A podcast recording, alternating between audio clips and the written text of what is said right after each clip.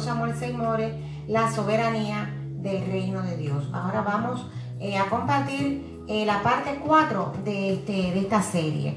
Y vamos a comenzar con una palabra de oración. Padre amante, te damos las gracias, Señor, una vez más porque tú nos permites, Señor, entender tu palabra, Señor. Gracias porque somos parte de ese reino y gracias porque Jesucristo, tu Hijo, vino a rescatarnos y hacernos participantes de ese reino celestial.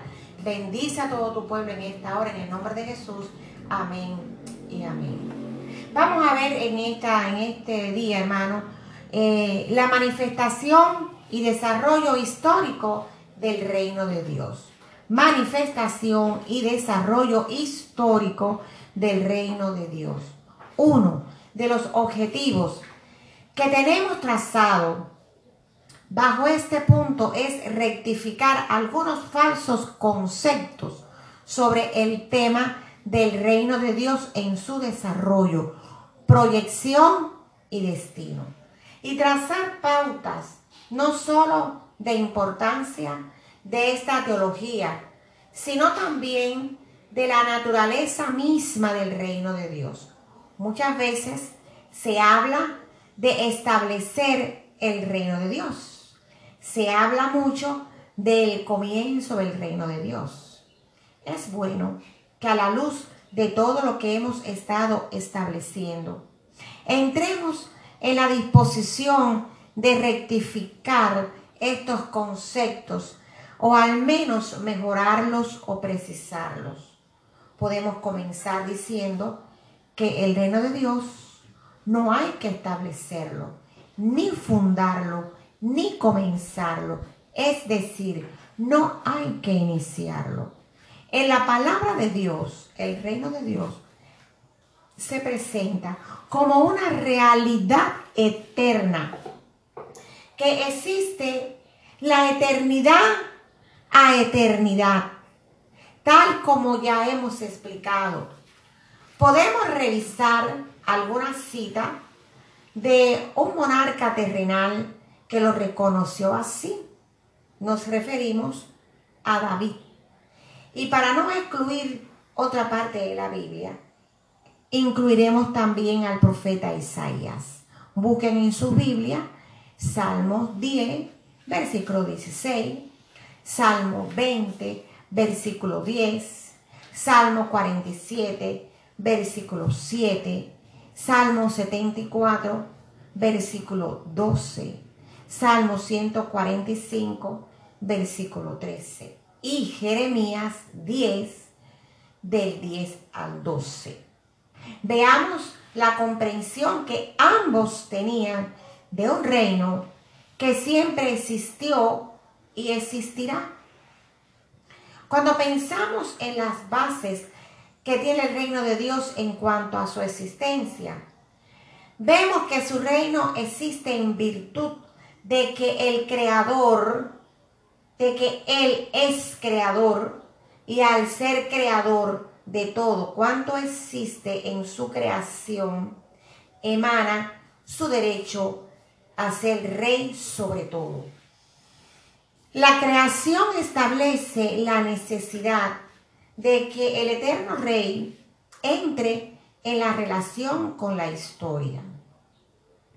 Cuando pensamos en este hecho bíblico de la autoridad que Dios tiene sobre su creación, notamos que el Antiguo Testamento nos presenta una actitud tanto de los patriarcas, los jueces, los profetas y el pueblo en general, que da por sentado esta soberanía de Dios sobre su creación. En el Antiguo Testamento no se cuestiona si Dios tiene un trono o no, ni se plantea como una cuestión a resolver polémicamente, sino como algo que será por sentado, algo que todo el mundo sabe, algo que todo el mundo afirma y que hasta el más insignificante en el mundo sabe y está dispuesto a reconocer de que Dios es rey, dueño absoluto de todas las cosas y que ejerce su dominio absoluto sobre ellas. Esta verdad está implícita en todas las expresiones de estos líderes y llegó a ser el conocimiento de muchos reyes paganos hasta en generaciones enteras.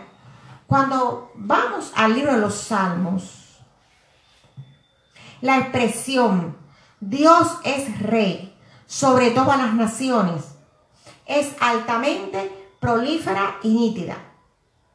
Y la otra expresión en igual situación es su trono está establecido en el cielo, al igual que es para siempre, y cetro de equidad. El pensamiento que algunos teólogos modernos tienen referente a Dios y a su trono está muy por debajo de la visión hebraica e inclusive de algunos paganos de la antigüedad.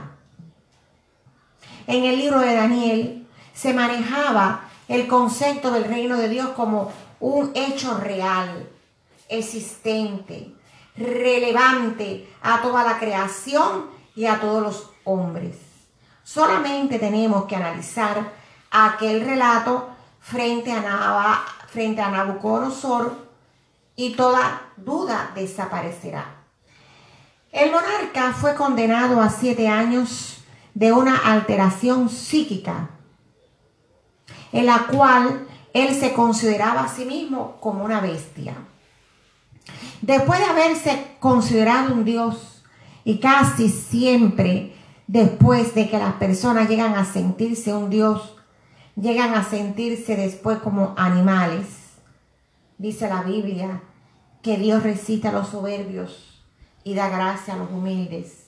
Encontramos que durante siete años estuvo a campo abierto, a la intemperie, haciendo vida de bestia. La Biblia dice que su condena era hasta que él reconociera que Dios es el soberano y que su reina, reino domina sobre todos los hombres. Este aspecto ya ha sido ampliamente discutido, pero a manera de recordatorio y ampliación, lo hemos traído nuevamente para poder darle paso a encontrar en la historia las razones por las cuales se distorsiona el enfoque del reino de Dios y se entorpece el reconocimiento de muchas personas del mismo. Vamos a ver ahora el proceso de frustración de la relación con el reino de Dios. Y vamos a ver el origen del fenómeno. Después del Edén y como resultado del pecado, comenzó a desarrollarse este fenómeno. No es que el reino de Dios dejara de ser, sino que a través de los hombres le fue transferido a Satanás. Es decir, el gobierno que le tocaba a Dios en cada corazón fue transferido a Satanás por medios usurpadores. Así lo vemos manifestado en la escritura en Primera de Juan, capítulo 5, versículo 19. Pueden leerlo en sus hogares. Que aparece tomando dominio sobre todas las personas que están fuera del marco del reino de Dios. Aparece también en Primera de Juan 3:10, creando a partir de Edén una polarización del mundo, de los hijos de Dios y de los hijos de Satanás. En segunda de Corintios 4:4 aparece como el que ciega los entendimientos de los hombres en el en el en segunda de Corintios 3 14 Pablo está afirmando la triste condición en que se encontraba un sector del pueblo de Israel. Él sugiere que tenían el entendimiento embotado y que tenían la misma postura de resistencia al nuevo pacto que se tenía antes de que Cristo descorriera el velo, es decir, antes de que Cristo muriera. En el capítulo 4, él pretende probar la tesis de que mientras el diablo pretende arrastrar a los hombres hacia una dirección independiente, independientemente de que comprenda o no, el Evangelio, producto de la ética divina, tiene como punto de, de partida convencer. En este pasaje, Pablo presenta cuatro grandes tropiezos que pueden impedir al hombre convencerse en su conciencia. Ahora vamos a ver, hermano, la permanencia en las tinieblas. Renunciando al oculto y vergonzoso, cuando el Hijo de Dios quiere mantenerse en las tinieblas, entorpece la luz evangélica en la conciencia. Los mecanismos de defensa. Vemos, no andando con astucia. La astucia es el uso de la inteligencia para proteger la iniquidad. Es decir, se manifiesta por un lado el hombre tratando de justificar lo que está haciendo mal y por otro lado el hombre encubriendo su maldad a través de mecanismos de defensivos. Dice que los proyectos reinterpretativos, ni adulterando, que es quitando la fuerza de la verdad tal como se manifiesta para proteger la iniquidad. Es decir, en vez de utilizarse la palabra como un órgano correctivo y modelador de la conciencia, se adultera a través de la interpretación. Se mantiene la escritura, pero se entorpece el sentido. Es dado en el plano exterior.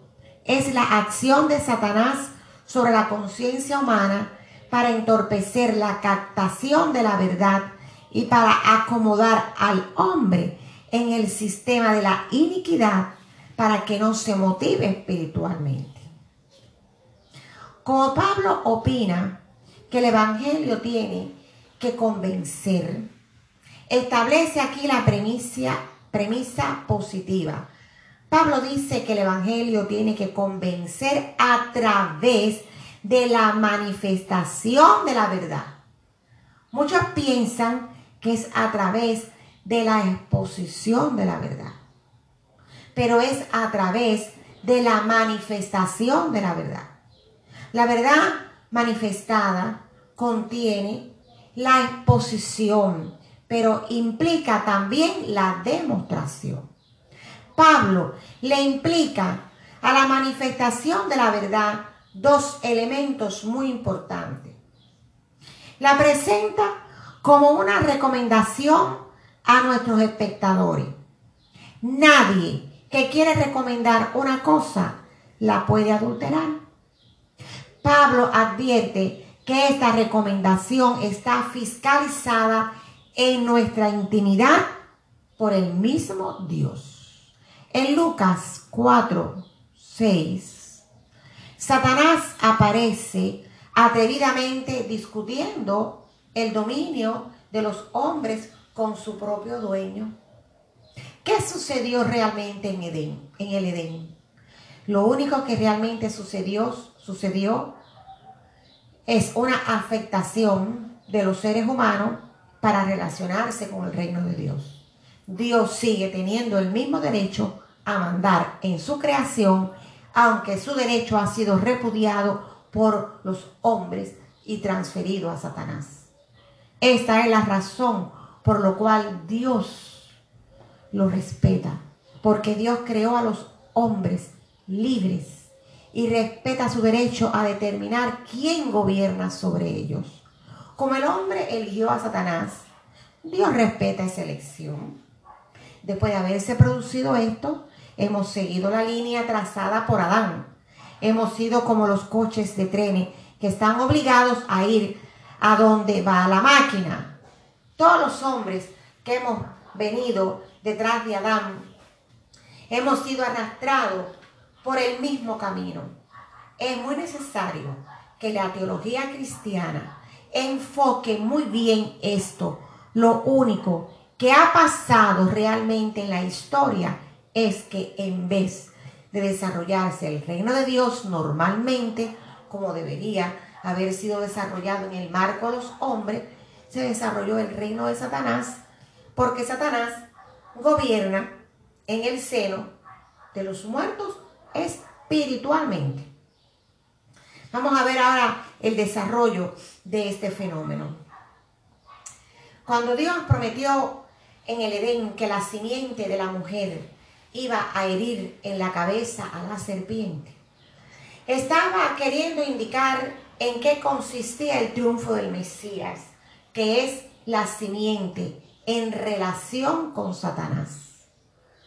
Desde la caída de Satanás, después que la Biblia enumera toda la excelencia y grandeza de su persona en los pasajes de Isaías y Ezequiel, donde se describe, hay una expresión clave en este relato, hasta que se halló en ti maldad.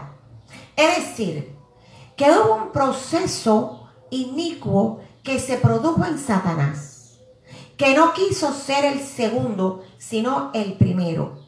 Y entonces, la mejor forma de poder concretar esto fue arrebatándole el gobierno a Dios sobre los hombres que él le había puesto a custodiar y así establecer el reino de Satanás. Primero, convenció en el cielo a una parte de los ángeles para seguirlo. Después, quiso apoderarse de los hombres. Y es a partir de ese momento que existen dos reinos, el de Dios y el de Satanás. Satanás y sus huestes captaron a la primera pareja, haciéndola parte de su cisma. Y a través del desarrollo histórico, establecieron en la tierra su reinado entre los hombres. Entonces, pues, el reinado de Satanás tiene una parte en los aires, tal como lo asegura Pablo en Efesios capítulo 6. Y esta parte está compuesta por Satanás y por todos los ángeles que fueron engañados por él para vivir en rebeldía contra Dios. La parte, la otra parte, en los hombres que han desarrollado en la historia el reinado de Satanás. Encontramos entonces en Génesis que la simiente iba a herir a la serpiente. Ahora interpretamos simiente a la luz de lo que Pablo aclara en el libro de Gálatas, de que él no habló de simientes, sino que habló de simiente, lo cual se interpreta como que es Cristo. Quiero, quiere esto decir que la Biblia desde el principio nos hace entender que esta simiente iba a deshacer las obras de Satanás. Sería el Mesías esperado.